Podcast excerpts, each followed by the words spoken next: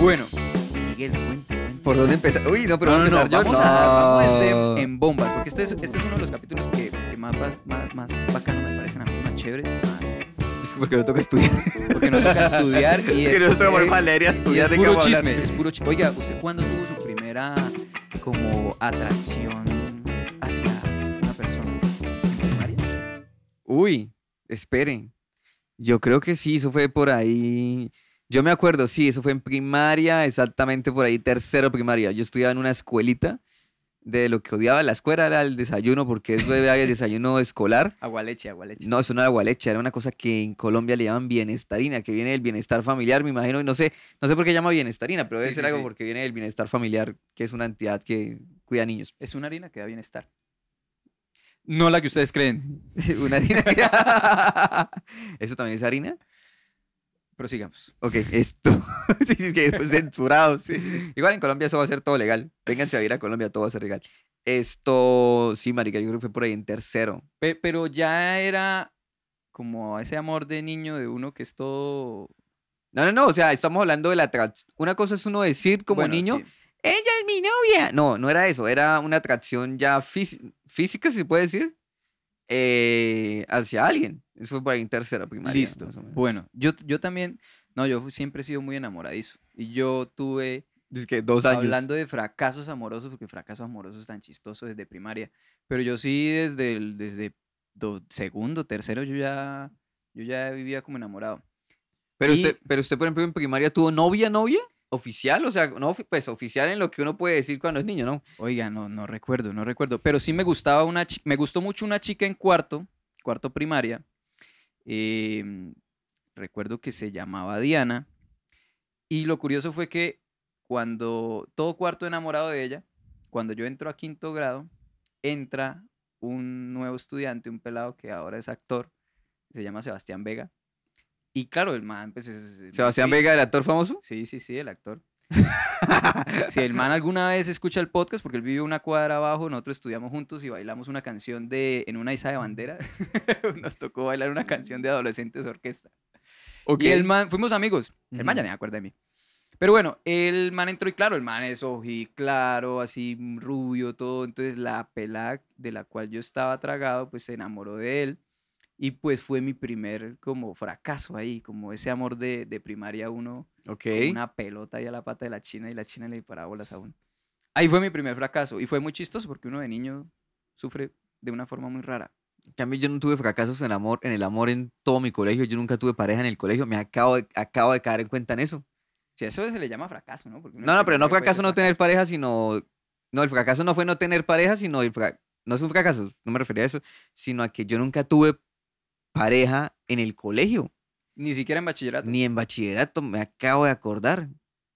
¿En Qué serio? triste mi vida. bueno, en, en bachillerato yo sí fui, pues, mucho más... Es que ahora... Y en la universidad... no, en bachillerato sí tuve varias novias. Varias. Sí, tuve varias novias del colegio donde estaba. Uno en promedio solo puede tener una por año, o sea, por lo menos seis. Sí, pero bueno, pero entonces en este, eh, va- entonces voy a ganar campo en este tema y porque si usted no tuvo novia en el colegio, yo sí voy a contar.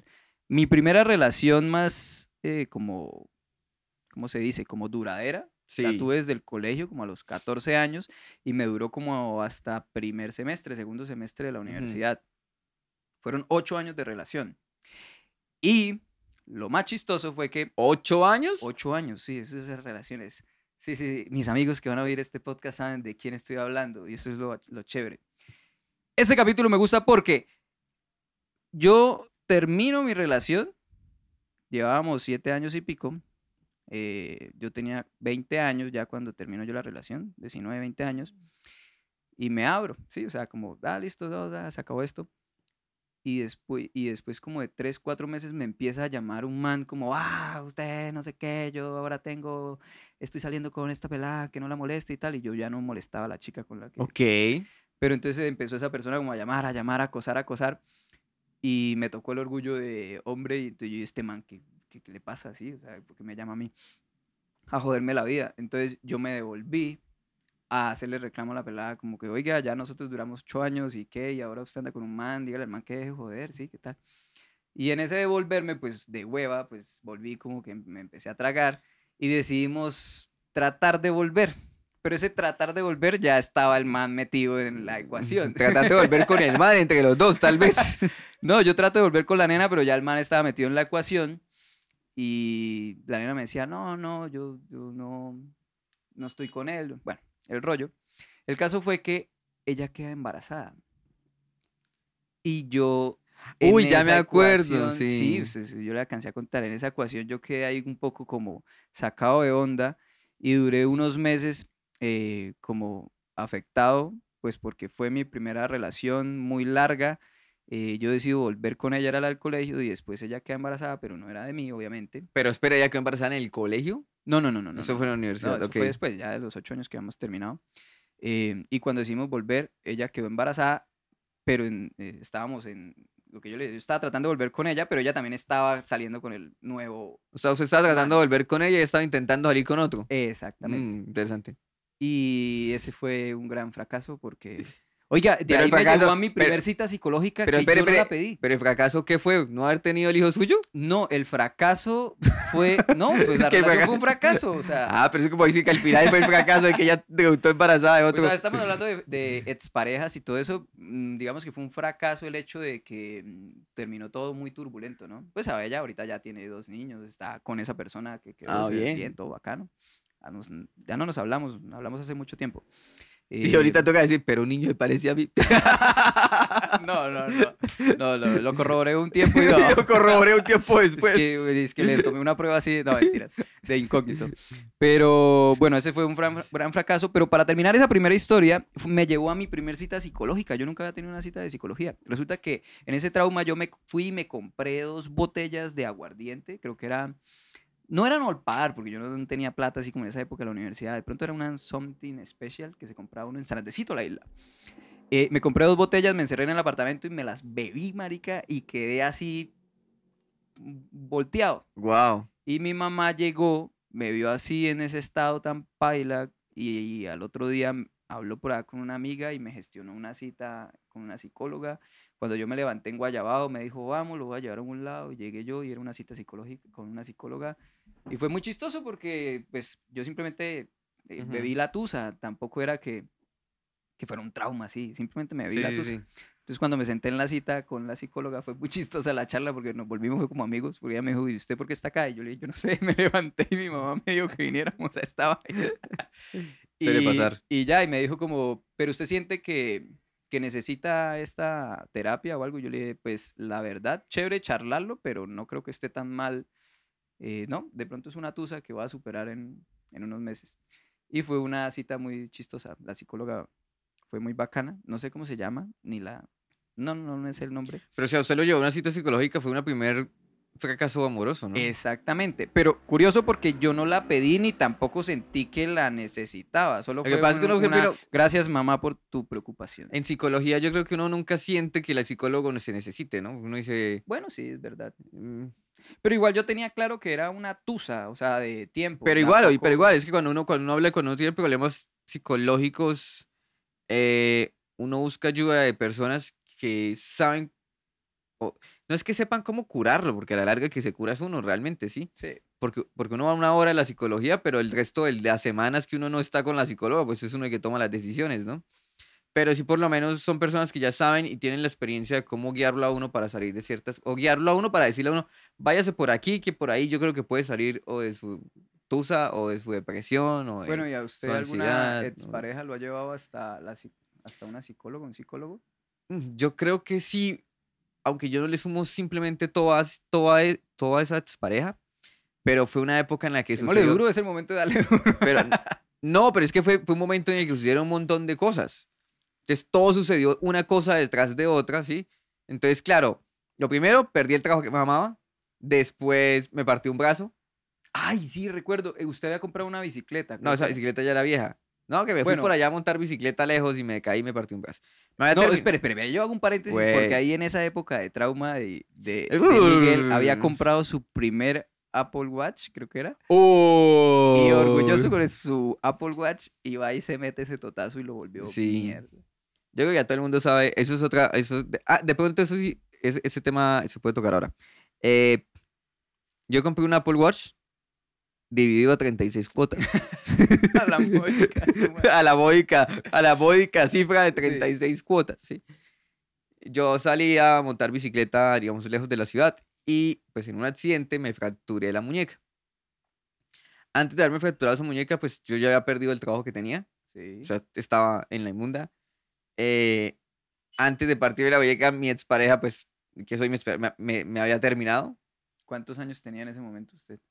Uf, yo creo que debería tener por ahí unos...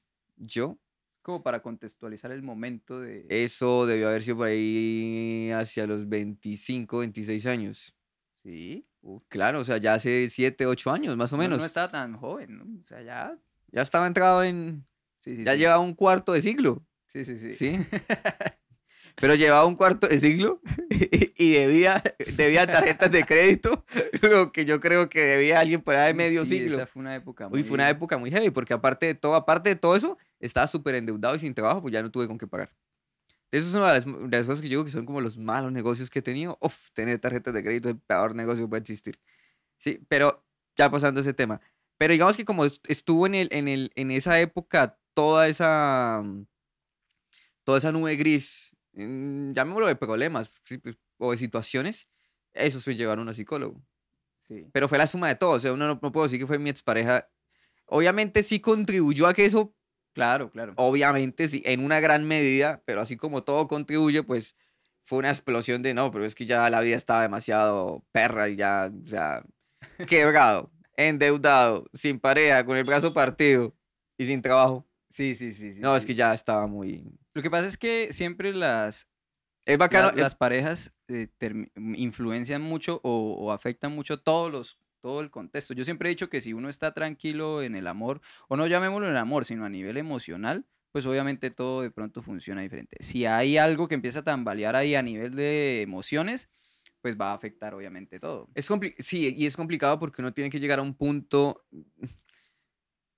Es muy difícil, porque hay muchas personas que pues tienen su pareja estable y, y, pues digamos esa parte emocional, aunque flaquean ciertos pasos siempre, o sea, las relaciones nunca son perfectas y lineales y flaquean, pero digamos hay una parte emocional que está ya construida y armada tal vez, y más si Sí, uno sí. tiene una relación larga, ¿sí?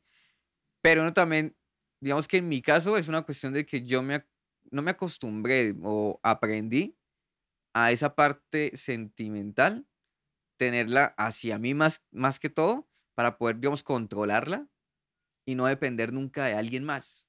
¿ok? Sí, emocionalmente, me refiero emocionalmente, sí. Aunque si hay un sugar daddy por ahí, pues. Oye, ¿y cómo le va con los amigos?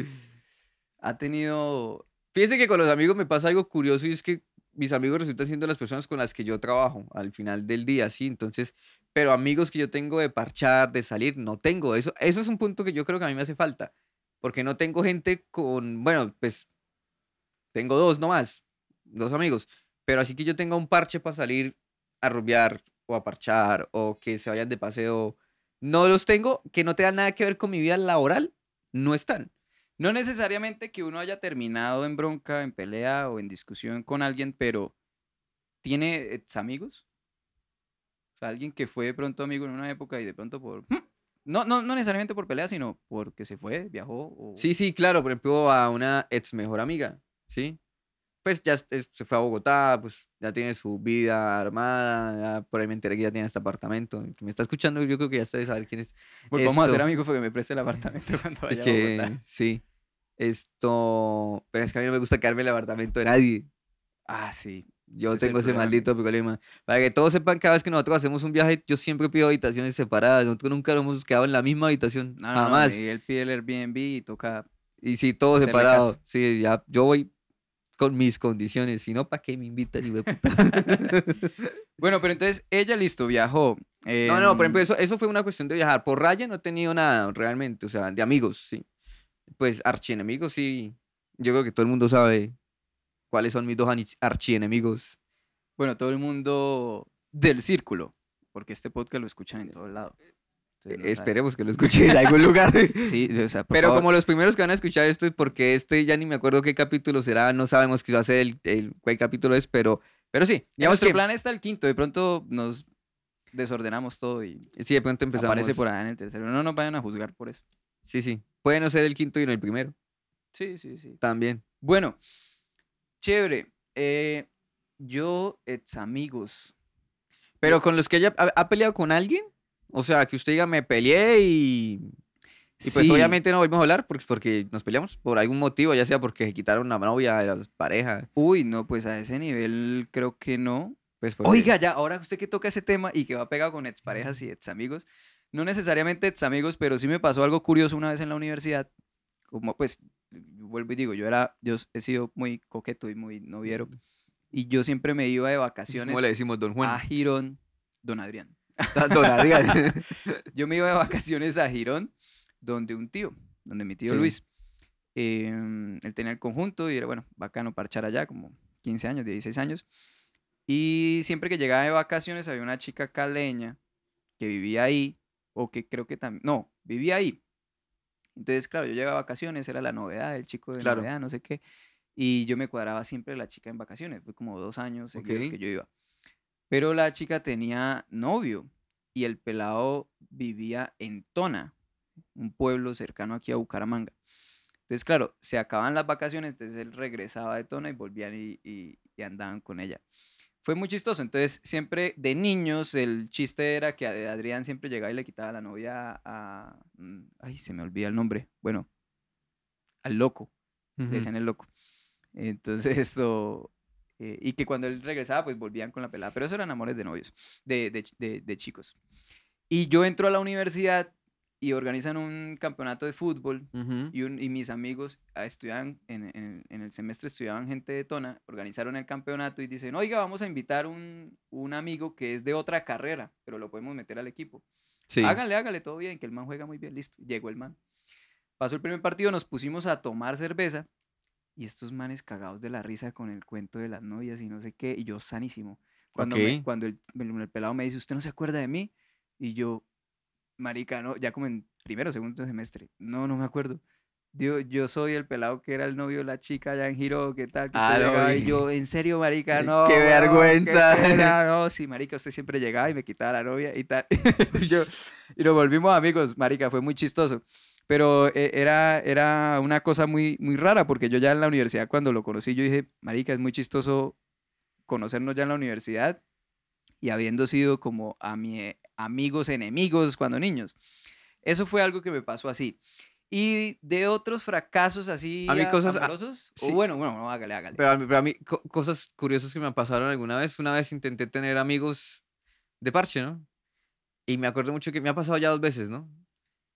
Que me han llamado las parejas de estos amigos a hacerme un show de celos. O sea, A mí, y yo cagado de la risa. Y yo, ¿es en serio? Me está- O sea, usted no lo han llamado así como que lo llame a alguien. Ah, pues lo que acabo de contar ahora- ahora. Pero a mí me llamaban a hacerme show que, oiga, ¿por qué se mete con él? Que no sé qué. Y yo, ¿what? o sea, le dan celos que usted parche con él. Claro, Él no parcha conmigo y sí parcha con usted. algo así tal vez, sí me imaginé. Pero, uy, eso, eso ya hace mucho tiempo, yo creo unos 10 años. sí. Pero sí, ese tipo de cosas también pasaban.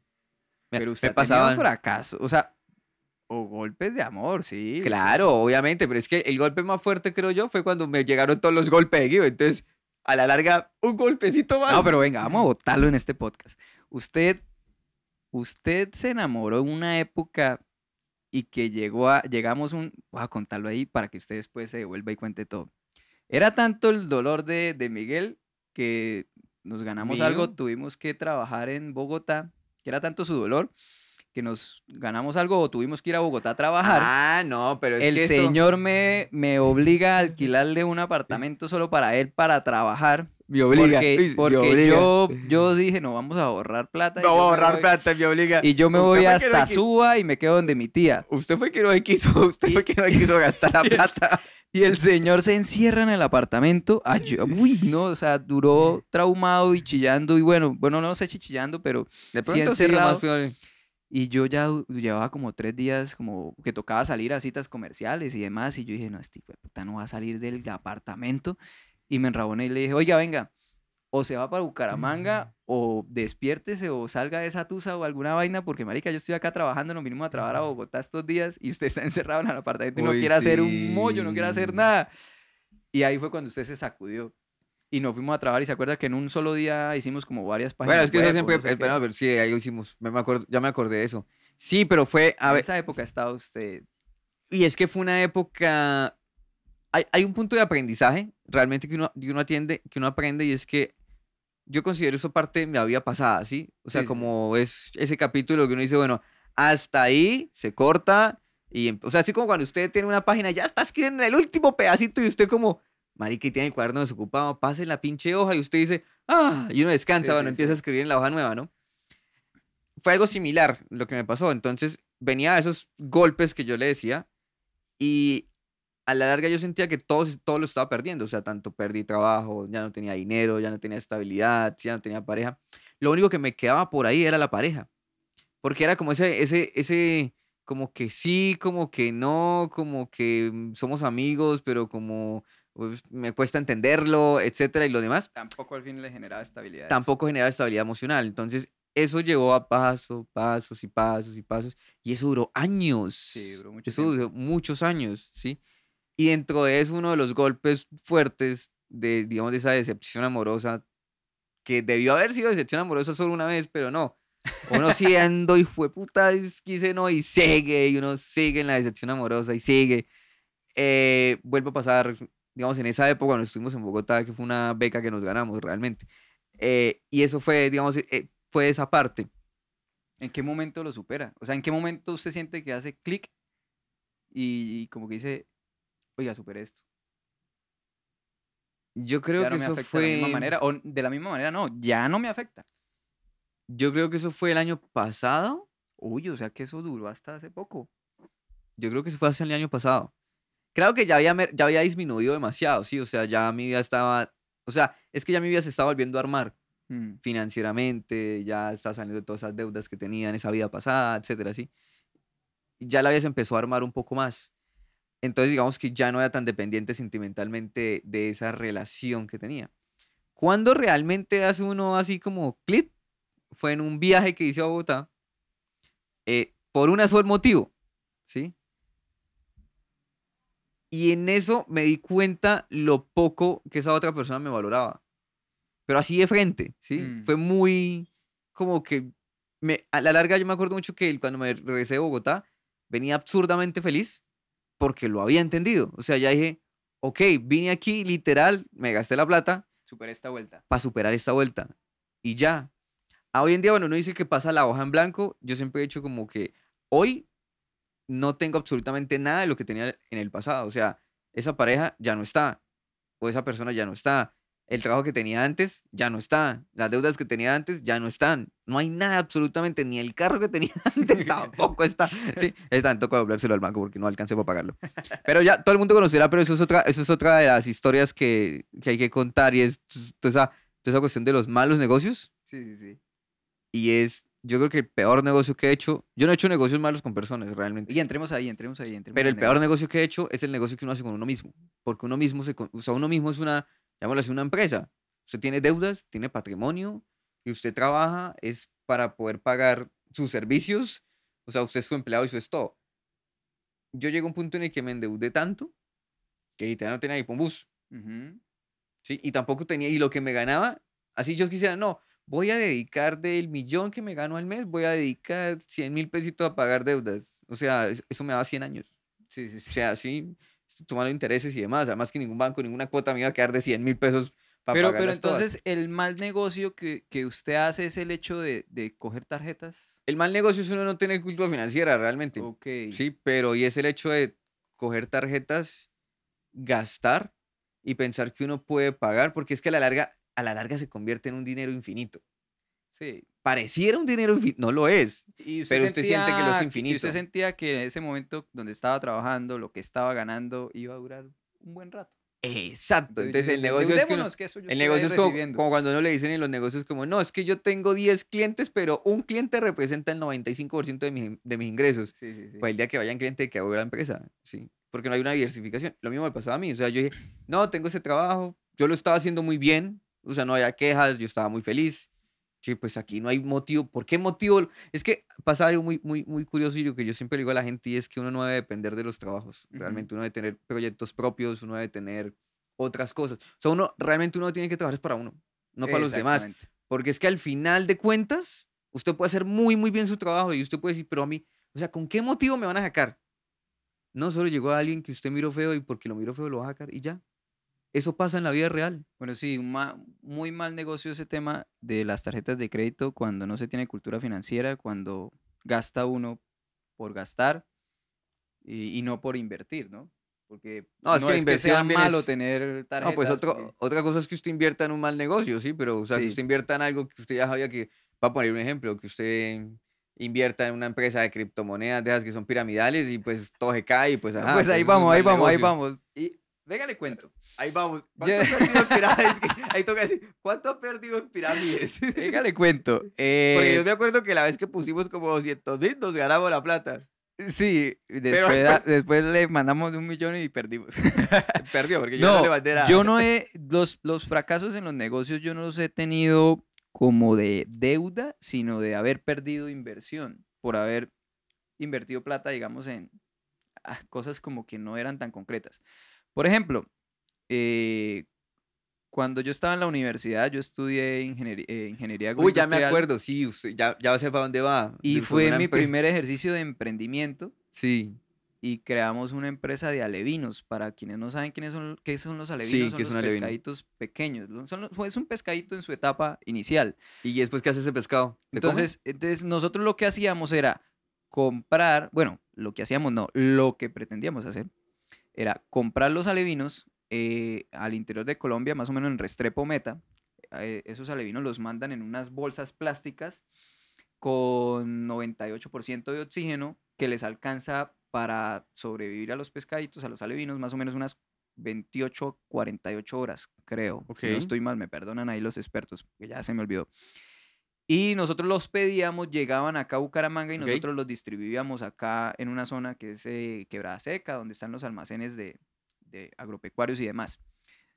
El, fue el primer negocio y el error más grande y es que nosotros nunca habíamos cuantificado toda la logística, no- yo no tenía vehículo en esa época, nos fuimos primero a vender, Y a todos los eso le- eso- almacenes. eso le pasa a muchos emprendimientos. Sí, nos hicieron hasta una nota destacada en la universidad, los, emprendi- los emprendedores de innovadores de la carrera.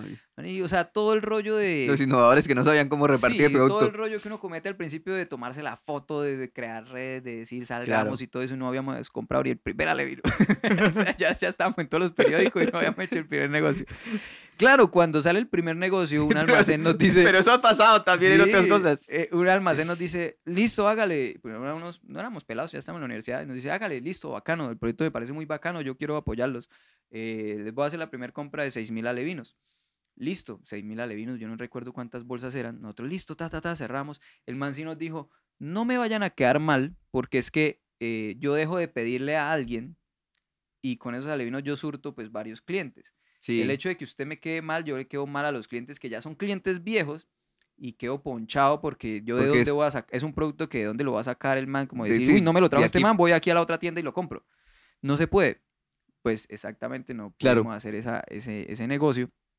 Se nos cayó todo y fue, pues, fue un fracaso porque nunca... O el- sea, a- la larga hicieron quedar mal a todos los clientes. Hicimos quedar mal a todos los clientes, nunca compramos un alevino, bueno, al final vimos que no éramos capaces eh, y resultamos desechando esa idea. Entonces fue muy, muy, fue un fracaso muy raro porque Ahí hay- creo la enseñanza es que nosotros no habíamos entendido ni el negocio cuando ya estábamos andando con esa vaina.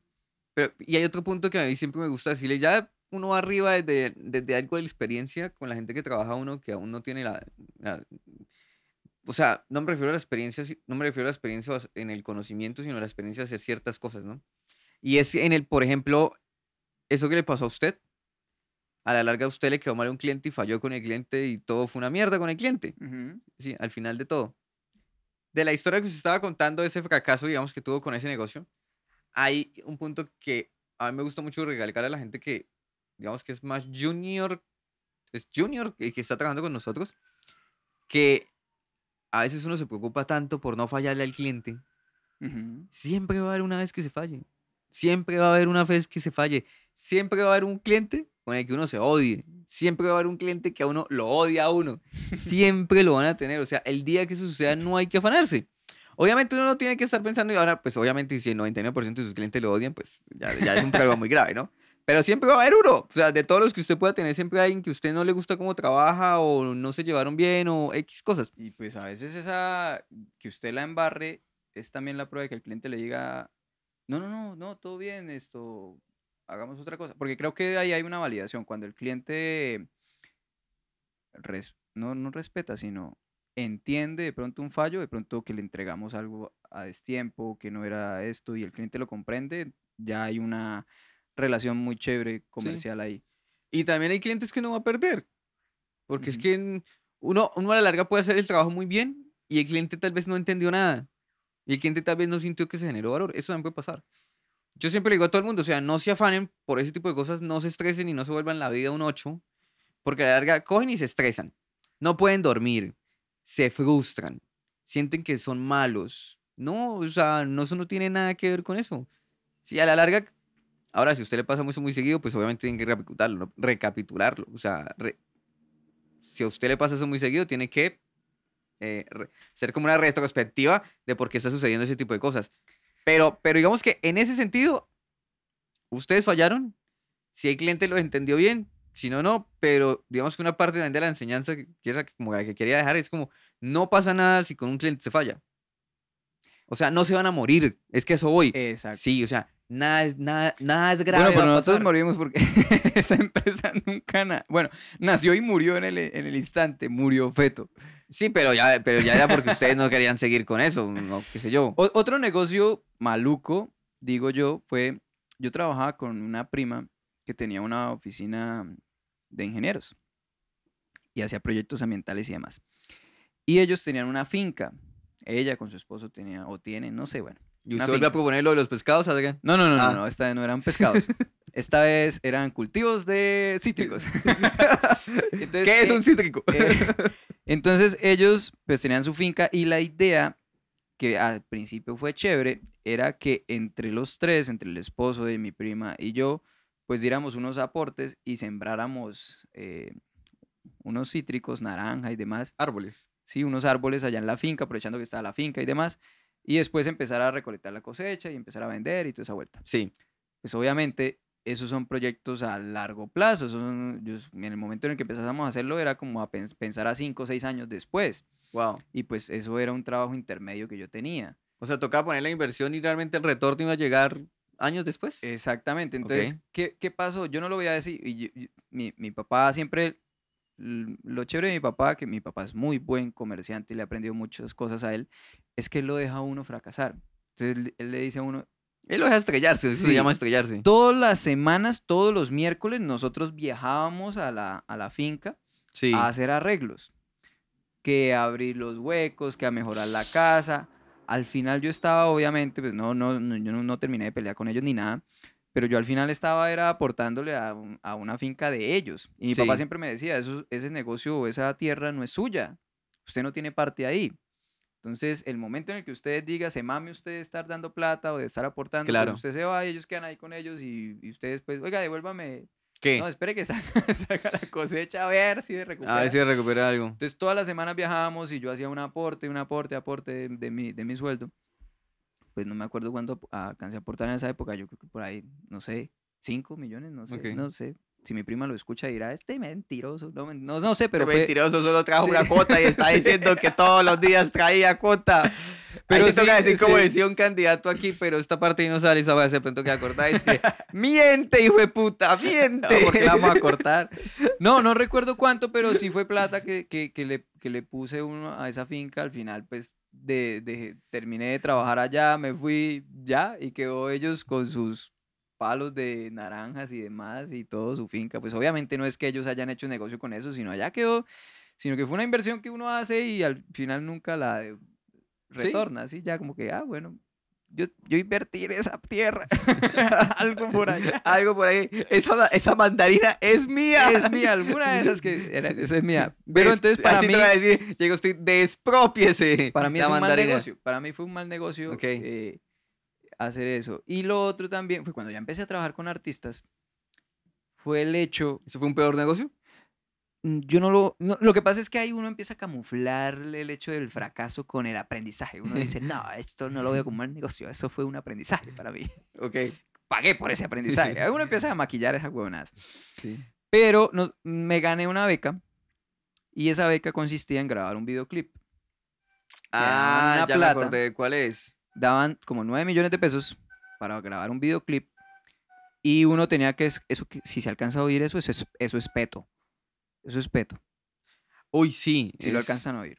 Después les contamos qué es. Es una bebida, pero no, ni siquiera sé, jamás en mi vida la he probado. Entonces, me gano los 9 millones de pesos para grabar el videoclip y yo tenía que escoger una banda para que le hiciéramos el videoclip. Es decir, la banda era ¡ah! la beneficiada, porque la banda no estaba haciendo nada, no pasó ningún proyecto, yo simplemente la escogía y, oiga, ¿quieren un videoclip? Sí, Sí. ah, bueno, tómelo. Perfecto. Em, y yo, pues yo tuve un socio para esa beca y lo que hicimos fue comprar pues los mejores equipos. Compramos una cámara, una Blackmagic, compramos unos lentes, compramos un poco de huevonadas para que se hizo la producción del video y pues el aporte de él fue como su mano de obra y demás. Y listo, yo hice la producción, salió el video, pa, bacanísimo, la toteamos. eh, quedó la banda con su video.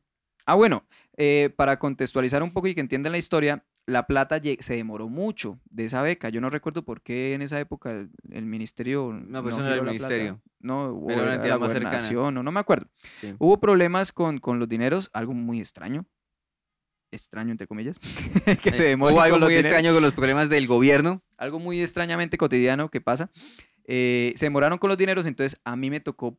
Yo, yo recuerdo que mi papá había sacado una tarjeta y él me dijo, coja la tarjeta. Yo cogí la tarjeta y empecé a comprar las cosas. Y claro, yo me gasté casi 7 millones de pesos en comprar los equipos y todo eso para hacer la producción. Hicimos la producción, todo chévere salió. Y yo empecé a pagar las cuotas de, esas, de esos equipos. Eh, esos equipos, pues mi socio los cogió, los tomó eh, también fue un error mío de pronto no haber hablado, aclarado cómo íbamos a hacer la vuelta, pero se suponía que, digamos, los equipos iban en partes iguales porque era lo que resultaba de la claro, beca. o sea, la beca era como nos ganamos esto, compramos todos los equipos para producir y después vamos por partes y iguales en los después quedan equipos. los equipos ahí, entonces yo le dije, no, pues usted como es el que sabe de producción, pues hágalo, utilícelos, todo bien, yo no lo necesito. Pero yo sí quedé pagando las cuotas. Y Yo pagué las Mm, cuotas, pagué las cuotas, pagué las cuotas. Claro, cuando llegó la plata de, de la beca, pues yo ya había pagado un montón de mierdas, intereses y demás. Entonces yo, o sea, ah, bueno, la, eh, eh, mi socio se quedó con los equipos. Después cuando vi que los estaba vendiendo, pues yo le dije, oiga, Espere, wait. O sea, ustedes tenían una participación supuestamente de mitad en los equipos. sí. Su socio resultó vendiendo los equipos. Sí, un día apareció como, ya no necesito la cámara, bueno, la estoy vendiendo. Entonces, cuando, cuando yo vi que la estaba vendiendo, entonces yo le dije, oiga, todo bien, eh, ¿qué pago ya no la está utilizando? Y digo, no, solo la he utilizado como unas dos veces. Pues obviamente yo creo que el man hizo mucho más negocios y es, y- y normal, pues si tenía un equipo ahí, pues haga contenido y Pues haga y sí, sáquele obviamente, sáquele dinero. O sea, sáquele dinero a esa vuelta. Igual, igual usted no había negociado la, renta- la rentabilidad de los equipos, sino el si equipo él como podía tal. sacarle más negocio a esa vuelta, hágale. Pero el hecho era que estaban los equipos, yo pagué pues los intereses de eso. Y al final a- los sale, o sea, lo que entiendo es que sale a venderlos y le dio la mitad de la plata. No, nada. O sea, ahí fue cuando yo vi, cuando estaban vendiendo, yo le dije, Ah. oiga, si los va a vender, eh, creo que me corresponde algo de ahí, ¿no? Porque, o sea, va a vender un equipo que se compró con la plata de la beca, que me gané yo y que pagué yo con las... Sí. Al final no pasó nada, pues no, no volvimos a hablar, no sé si vendió los equipos, es más, yo no recibí nada, pero fue un aprendizaje fuerte porque para, para mí fue un mal negocio, que ahí yo lo camuflo y lo maquillo con, no, aprendizaje. de- Sí, pues cuando usted falla, pues obviamente uno siempre aprende, pero es que ¿a qué costo? La banda quedó con un videoclip muy chévere, él quedó con unos equipos muy chéveres. No, él quedó con plata porque al final lo vendió. Y yo pagando los intereses de esa tarjeta. Y es que, éxito. Éxito, ese fue un buen fracaso. ¿Qué considera usted que es un demonio que usted tiene hoy? ¿Cuál es su demonio? Uf, en serio tengo que decirlo acá, me va a generar muchos problemas. el demonio Es que que yo mi- tengo. El uy. demonio mío es el Tusi. El LSD. No, uy, uy. No, yo creo que el demonio Pues uno que puede yo tener muchos tengo- demonios realmente. Uno puede tener un demonio en la vida personal, un demonio en la vida laboral.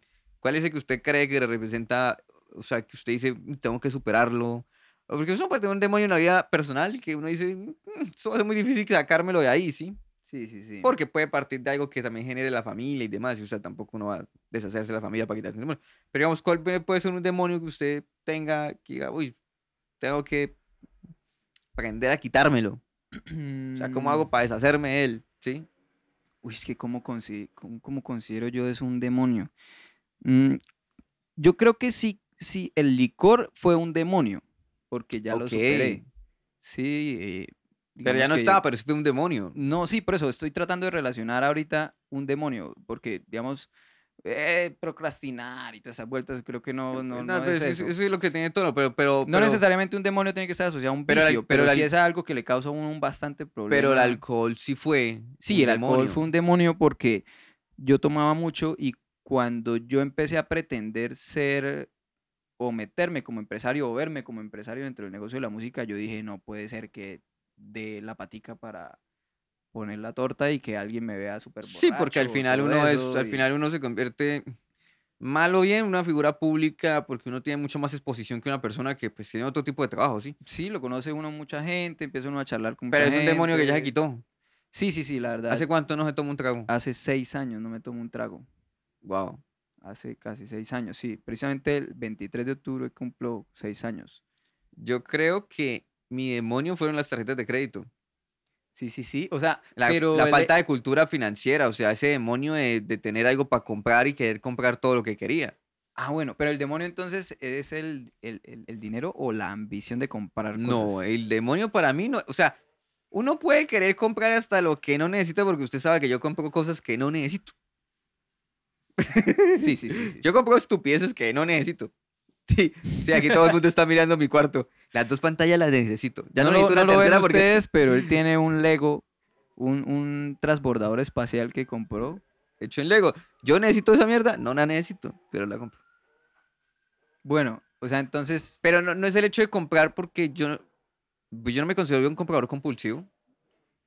Porque para comprar algo tengo que verme 300 mil tutoriales. Sí, sí, sí. Yo hasta que no sepa que eso en serio es tal como me lo pintan, no lo compro, ¿sí? Con todo lo que tenga que, que, que tenga que ver, excepto Apple. O sea, si Apple saca algo, está bien hecho. No hay que revisar nada más. ¿sí? Apple le gana a Windows, duélale a quien le duela. Pero el demonio mío fueron esas tarjetas y digamos que el hecho de tener acceso a comprar muchas cosas sin haber generado el esfuerzo para obtenerlas, porque eso es una tarjeta de crédito. sí. Usted tiene el acceso para comprar algo, pero usted aún, re- en teoría, usted aún no lo ha trabajado Ujú, para, que le- para merecérselo. Entonces es como una cuestión de adelantarse en el futuro sí. y decir, voy a hacer un viaje en el, al futuro, me compro una cosa y me devuelvo, pero de aquí a que llegue otra vez a ese, a ese punto en el futuro, pues lo voy pagando. sí, sí, sí. ¿sí? Yo creo que fue, una muy, uno de mis peores demonios Oye, ¿y realmente. cómo le va con la familia? Actualmente, en cuanto a la... Ahora sonan las campanas. Esas son las campanas de una iglesia. Actualmente, en cuanto a, mm, a lo que compro, dinero. al manejo del dinero, o sea, compro porque tengo el dinero. O sea, pero yo me puedo comprar algo y que hoy en día soy consciente que, listo, Es un demonio controlado. sí, pero yo me puedo comprar algo, pero yo sé que tengo un stock, o sea, que tengo dinero y no me compré algo y mañana no tengo para comer. Ok. O sea, no, si me compré algo es porque yo digo, pues perfectamente puedo no trabajar seis meses y no hacer nada. Y puedo vivir seis meses al mismo nivel que vivo como si estuviese trabajando, ok. en ingresos, ¿sí? Digamos que eso, eso- es ese punto, yo creo que fue ese demonio. En cuanto a la familia, cuando uno supera muchas cosas y estas partes financieras y demás, todo empieza a mejorar. No digo que la, no digo que la cuestión sea siempre dinero, pero siempre, digamos, las Pero, pero relaciones ¿cuál es el demonio suyo? familia? Sí. No, yo no tengo yo no considero que tenga demonio en familia, o sea, así No. como algo que me atormente y que uno que quiera Yo quitar. considero que el mío es el mal genio. Eh, en mi familia, pues es- no es que eso sea un demonio así que ah, yo tengo una mala relación, no, todo está súper bien, pero creo que el demonio del mal genio sí afecta mucho en la casa. Afuera Por no tanto. supuesto. Afuera no tanto. Yo soy de poca paciencia. Ah, todo me estresa, todo me emputa, todo. Y soy así como ah, acelerado. Y creo que en la casa lo sufre mucho. Entonces creo que ese demonio del mal genio sí, sí afecta bastante. Ok, yo creo que puede ser otro demonio, pero lo voy a seguir teniendo por siempre y por toda mi vida. ¿Cuál? Nada me gusta. Todo el mundo sabe que a Miguel nada le gusta, Sí, ¿sí? Y lo voy a seguir teniendo por toda mi vida. Pero, pero ese nada le gusta es porque pura apatía, ganas de joder. ¿o? No, no, porque tengo, porque siempre tengo los argumentos para decirlo. O sea, porque siempre tengo un argumento que me lleva a decir, esto se pudo haber hecho mejor. Pero porque tengo el argumento para decir cómo se pudo haber hecho mejor y por qué. O sea, eh, por lo menos a preguntar. Muy curioso lo que pasó hace poquito en un evento donde había un violinista tocando y lo único que faltó fue que le pusieran un INIAR. Sí, o sea, ¿a quién se le ocurre en una sala acústica amplificar música de cámara? Pero le explicaron por qué había sido el... Sí, pero a la larga eso tiene una solución. O sea, no, no necesariamente tenían que hacerlo. Pero, por entonces, por una cosa, entonces ese de demonio va, No, me gusta. ese demonio va a que a usted no le gusta, pero Es- yo veo que el demonio va más allá de eso, El demonio es- usted siempre por algún lado quiere buscarle tener la razón, a pesar de que la a pesar de que la otra parte diga sí, pero esto se hizo por estas razones y hayan unas Sí, pero, explicaciones lógicas. sí, pero es que había otra razón que ni él controlaba, ni a la otra persona a la que decidió poner el sonido controlaba que se puede haber solucionado. Decide que el demonio es que Miguel siempre quiere tener la razón. Yo siempre tengo que tener la razón. Y además nada me gusta. Y si, y si algún día les digo, oye, eso está bacano y me gusta, es porque en serio está muy bien hecho. De lo contrario, nada me gusta. Bueno, ya hablamos de fracasos amorosos. Medio Malos tocamos negocios, algunos malos negocios. amigos, no dijimos Eh, No, hay- no hay muchos pero- realmente. Oiga, no, pero ah, a- antes de acabar el podcast sí redondeemos un poco de los examigos, porque no necesariamente examigos, pero sí han habido cosas entre amigos que hemos tenido, o, o en mi caso, que le hacen perder esa fuerza de amistad que había antes y de pronto se convierte en una amistad mucho más normal o más llevadera. Claro, eso ¿Qué- también. qué eso- cosas le ha pasado eso- así? Sí, eso puede, obviamente, eso puede pasar. O sea, que uno considera a alguien muy, muy, muy amigo, pero por ciertas situaciones, pues uno le baja el, como el nivel. A la larga se vuelven más como compañeros y gente como que uno, pues sí la tiene ahí, pero no es el amigo por el que uno va a dejar de hacer algo por irse a hacerlo. Ahora, digamos, ya no están así, ¿sí? Eso puede pasar. ¿sí? No, no, Sí, yo No, es creo que que esa parte de los examigos es... Hay un punto en el que uno eh, se tolera el trato, las chanzas, o se tolera, digamos, el... Como, como, como la relación, no sé, como tan cercana de tomarse en el pelo, sí. pero llega un punto en el que eso puede causar otras cosas eh, que Claro, pero afectan es que, como... es que no hay una medida, o sea, yo creo que uno de los retos cuando en una amistad es conocer esos límites, aunque en las amistades el límite es bastante, Claro, el límite es mucho más amplio. es bastante amplio, el límite uno tiene que saberlo conocer, o sea, las amistades no son ilimitadas en cuanto al límite de qué se puede hacer, o sea, no tiene un, no, no es que, la- no es que las amistades no tengan fronteras, sí las tienen, ¿sí? Lo que pasa es que si usted no las conoce, pues usted no, creo ahí cuando uno no conoce esas fronteras es cuando uno pierde los amigos. Sí, sí, sí. Eso es lo que suele pasar. Bueno, Pero- hay muchos demonios, hay muchas exparejas, muchos ex amigos. Es pareja, yo solo tengo como dos. Qué triste este podcast. Qué Casi me este toca es podcast. contar a mí todas mis exparejas. Sí. Pero no, pero bueno, ya yo creo que habrá muchos más capítulos para hablar de esto. Chévere que este era un capítulo mucho más suelto, y relax. no de tanto estudio y Empezando porque este capítulo se graba justo eh, unos días antes de mi primer viaje, fuera del Ah, país, Sí, sí, sí. a trabajar. Y como usted sabe, donde siempre trabajamos, tres días antes, todo tiende al Bueno, caos. yo le deseo lo mejor en ese viaje. Yo espero que ese viaje y ese negocio no haga parte de este capítulo de, Eh, de- sí, uy, negocios sí, y otros Dios. demonios. Sí, pero como todo puede pasar, mi nombre es Miguel. Yo soy Adrián. Nos vemos en la próxima. Chao.